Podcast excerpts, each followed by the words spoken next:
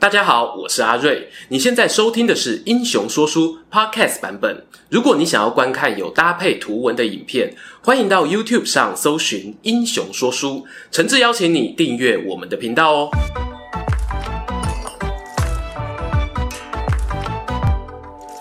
Hello，英雄说书的观众朋友，你们好，我是说书人阿瑞，替大家带来精彩的英雄故事。前不久啊，拍了一支姜维武力被《三国演义》给神化的影片，观众朋友底下留言说，这样蜀汉浪漫梦想派教主柳玉会不会举牌抗议啊？我跟你说，我就是这么故意啊！蜀汉浪漫梦想派最喜欢吹捧的偶像有谁呢？啊，不就浪漫三宝刘备、姜维、诸葛亮？今天哦，我就讲讲这个诸葛亮。究竟我们诸葛丞相号称千古赢相，完美的象征。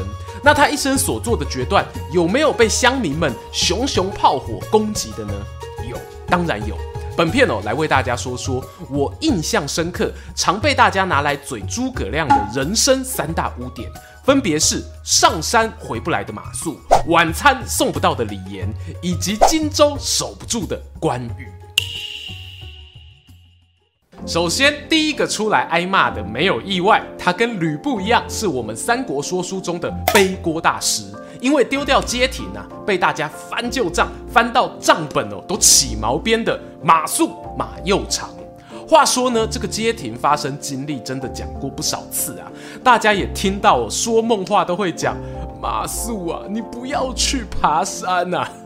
所以我今天呢，不打算再重复一次懒人包，我们不要浪费彼此时间呐、啊。如果有需要参考旧影片的地方呢，大家哦直接点右上角资讯卡回顾喽，直接切入重点分析。选择马谡守街亭，到底算不算诸葛亮人生最大的污点？这件事情呢、啊，我会分两个层面探讨。第一是呢，马谡为什么会被处罚？第二则是马谡失街亭在战略上的影响真的很大吗？大家一定会想啊，马谡被处罚，这有什么好讲的？他就是不听交代，丞相跟副将王平都提醒他不能舍弃水源，在高地扎营，他硬是不听，所以要被罚。但我们认真想想哦。诸葛亮其实是一个心肠软的人哦，包括我们待会要讲到的李严，他也有延误军粮导致北伐退兵的记录，结果最后都逃过一死。更何况马谡是诸葛亮的爱将，诶，大可以用贬为庶人啊，踢出继承顺位来处理，何以马谡非死不可？有人说，因为他触发了该死的军令状事件，这个任务啊，只有关羽可以活下来。然而，其实史书中哦，并没有提过马谡有立军令状，相反的呢，是孔明自己不顾众人反对，提拔马谡。那难道是诸葛亮没肩膀，不敢担责任吗？我在猜哦，马谡会被处罚的这么重的主因，不是因为他纸上谈兵，也不是因为他打败仗。而是犯了更严重的错，抛弃部属，阵前逃亡。过去讲到马谡驻兵街亭呢，都会提到他与副将王平。但仔细看《三国志·诸葛亮传》，会发现当时呢，马谡是督诸军在前。换句话说呢，不止两路军队供他驱策。史料里记载，至少有五路兵马，分别是马谡、王平、张修、李胜、黄习等人。而街亭兵败之后呢，马谡、张修、李胜等人呢都被判死刑，黄习呢则被褫夺兵权，最后呢是王平大大的升官，加拜参军统五营军事哦。由于当时呢这是一场大败仗，只有王平军队阵脚没乱，关于有魏蜀两军接战的细节描述并不多。我们大胆假设一下，有没有可能是？马谡根本管不动除了王平以外的另外三人。当他带领的主力部队被张合包围后，一看苗头不对，就带领部队往后撤兵了呢。而几乎我是差不多时间，蜀汉驻守另一个重要据点的高翔将军也从烈柳城撤退了。他是败给郭淮。这再次呼应我刚刚说的哦，因为做出错误判断或者技不如人打败仗呢，并不可耻。但如果抛下弟兄逃走啊，那真的是不管你后台有多硬都没有用。当马谡、高翔兵败的消息传来，诸葛亮正在陇西准备招安曹魏其他城市，心里一惊啊，紧急决定呢，把现有的百姓往后撤。撤到岐山时呢，与马谡向朗会合。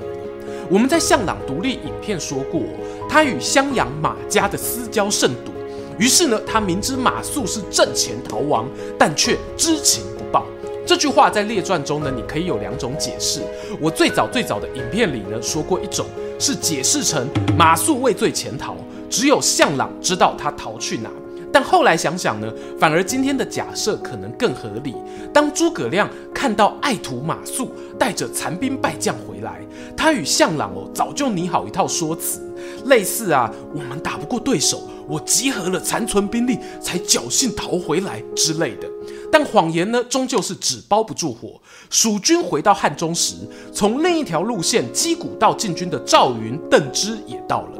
诸葛亮这时候纳闷啊，为何街亭撤退的部队只有看到主将马谡，击鼓这边呢，却是赵云跟众将士一起回来呢？很可能哦，要到负责殿后的王平抵达汉中，诸葛亮才得知真相。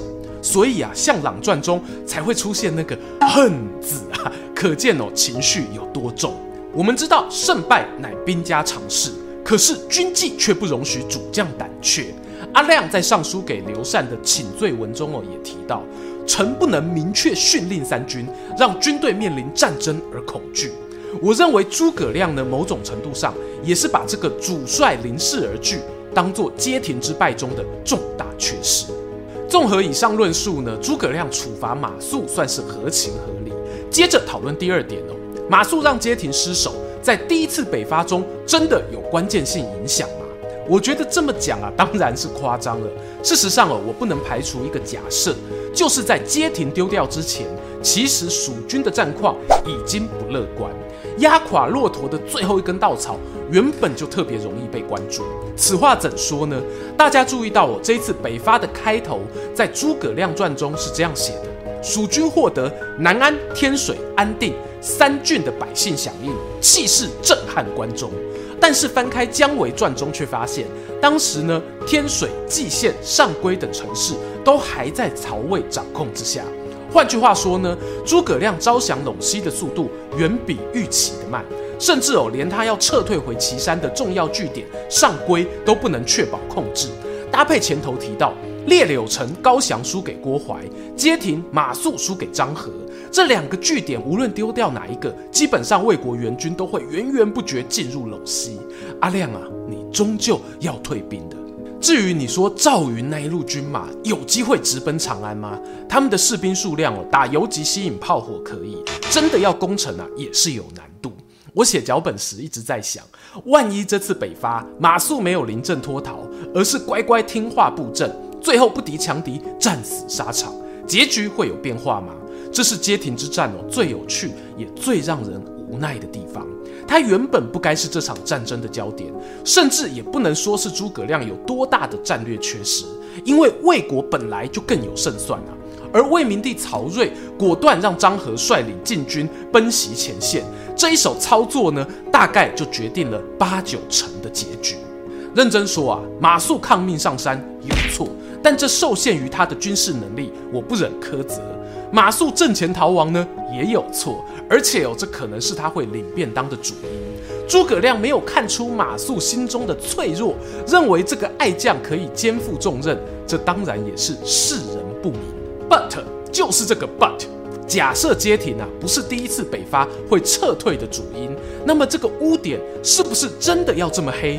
我觉得我就很有讨论空间了。故事接着往下说。第二个要讨论的也是我们曾经讲过的李严李正方。关于他年少经历呢，之前讲得很详细啊，一言以蔽之，是个办事利落但欠缺团队合作精神的人。而大家会拿他出来跟马谡比的案例呢，这么巧也是北伐。不过马谡是带兵在前线，李严呢则是押送粮车管后勤。事情发生在后主建兴九年，公元二三一年，诸葛亮的第四次北伐。这场战争中呢，魏明帝曹睿同样有大胆下放兵权，让司马懿统帅大军。前面讲到的街亭 MVP 球员张郃也参与作战。当魏蜀两军在鲁城据点交战时，诸葛亮扛住司马懿与张郃的攻势，甚至哦可以说漂亮的反打一波。因此，如果和上面马谡那一场北伐比较成功的几率，我是觉得呢这一次机会大多了。详细对战过程啊，可以看一个鲁臣各自表述那一支影片。殊不知啊，后来出大事了。时序由夏入秋时，天降豪雨，负责后勤补给的李严担心粮草来不及送到，派出参军马忠请诸葛亮退兵。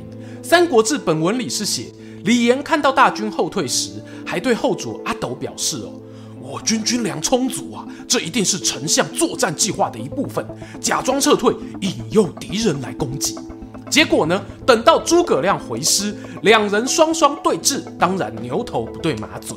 李严被以运粮不济的军法严办，贬为庶民。大家听到这也会觉得奇怪啊，李严撒谎技术太烂了吧？我个人觉得，如果把《华阳国志》中的一段补充拉进来看，事情发生经过会比较清楚。上面写道，诸葛亮察觉雨季来了。担心军粮补给速度太慢，就告诉李严上中下三条计策。上策是去截断敌军司马懿的粮道，我们挨饿，你也别想吃东西啊。之前有提过，魏国此战呢碰上谷物欠收，他们哦确实也不好。中策呢是我们啊也不推进了，就将在北伐半路上跟敌军打持久战，看谁先撑不住。至于下策，则是撤回汉中，至少还能保全兵力不失。这一段话是什么意思呢？意思是哦，李严呐、啊，你是运粮大队长，评估评估状况，然后告诉我哪个计策你能配合。结果李严回报大人呐、啊，我们撤退吧。诸葛亮完全信赖他的判断，说撤就撤，还在途中设伏兵带走敌方大将张郃的性命。然而，当阿亮回到后方啊，却发现补给线的状况呢，可能还可以支持他原本预期的中策。因为李严过于保守的判断，硬生生丧失了一个有可能打出破口的大好良机。我们现在看蜀书中啊，会有很多记录批评李严，什么枉受国家厚恩不思报答，反而用花言巧语迷惑长官下属等等。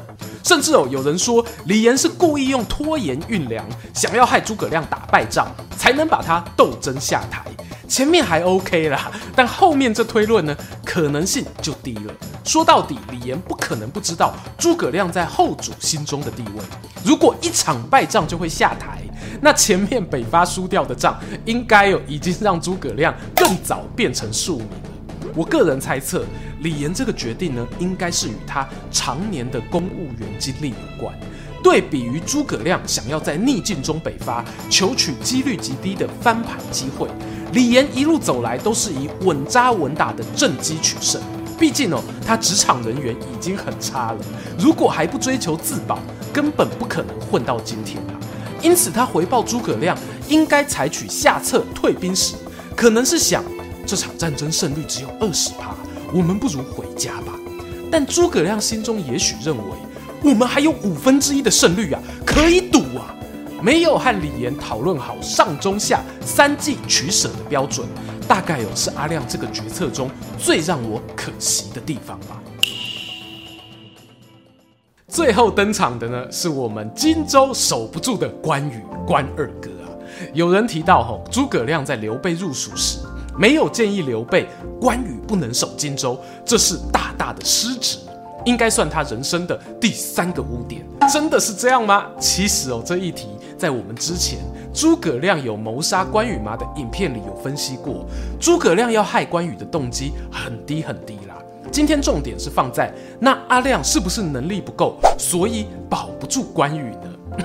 大家不要笑，还真的有看过这种说法哦。我说诸葛亮也太忙了吧？蜀汉企业是刘家的，不是你诸葛家的啊。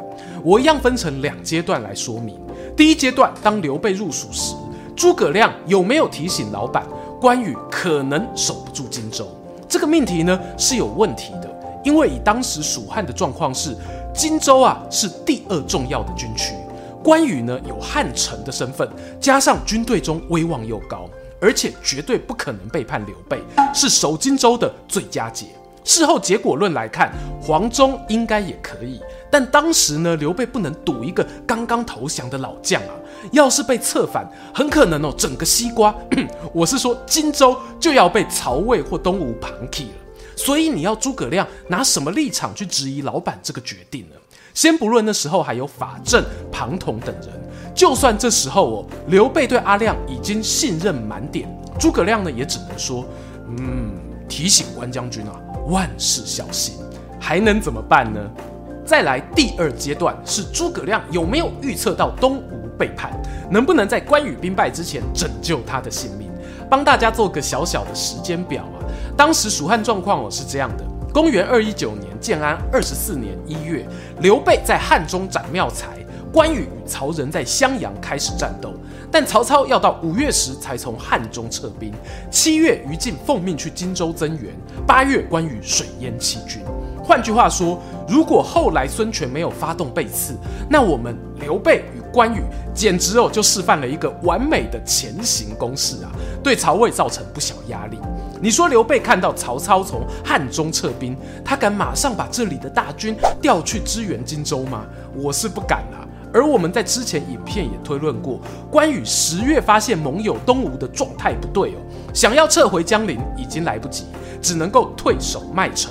十二月呢就遭到俘虏斩杀。以东汉末年的军情传递速度，刘备十月才收到消息都有可能。现实说来残酷，当时最有机会救关羽的人，不是刘备、诸葛亮，反而是离他比较近的曹操大军。终于来到我们结论时间。关于今天讲到三个很热门、常常被提的诸葛亮污点，又或者你说决策失误，阿瑞我怎么看呢？我认为有第三点，关羽之死的责任啊，与阿亮真的关系太小，我会优先排除。前两个呢，确实都可以说诸葛亮在摆放人才位置时没有最佳化。要知道，人事问题一直是大型企业组织中很难处理的一环。阿亮自己呢，也并非只有看错过马谡、李严两个人啊。严格说，杨仪、向朗又何尝不是呢？同样的，其他三国领导者孙、曹、刘也都有过用错误的人执行任务失败的经验。今天马謖、李严会特别被人记住，很大一部分原因是这两件事情在当代史料记载中都有多方立场的观点，形塑出案例本身的戏剧性，而戏剧性呢，则扩大了后代文人学者们的二创空间，因此哦，成为大众所谓印象深刻的污点。讲污点呢、啊，很沉重啊，真要我说呢，你不妨把它当成诸葛亮晚年回忆人生时会想要扭转的遗憾。在这个基础上，我觉得李严呢是最让人扼腕的案例。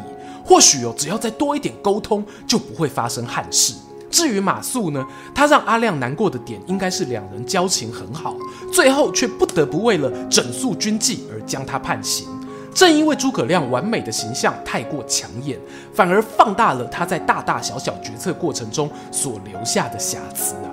俗语咧讲啦，生人怕过五西车。卡波打叉三郎模，今天讲的故事呢，固然可以说是诸葛亮的缺失，仔细想想，又何尝不是他亲身去挑战难题后留下的光荣伤痕呢？虽然哦，挑战最后没有成功，但历史上其实有更多人碰上难题时，宁可放着当没看见，也不愿坦然面对。人生啊，不怕做错，只怕错过。我们共勉之。喜欢今天的故事吗？英雄说书需要你的支持，让好故事被更多人听到。动动手指订阅我们频道，打开小铃铛，选择接收全部消息，这对创作者的帮助非常非常大。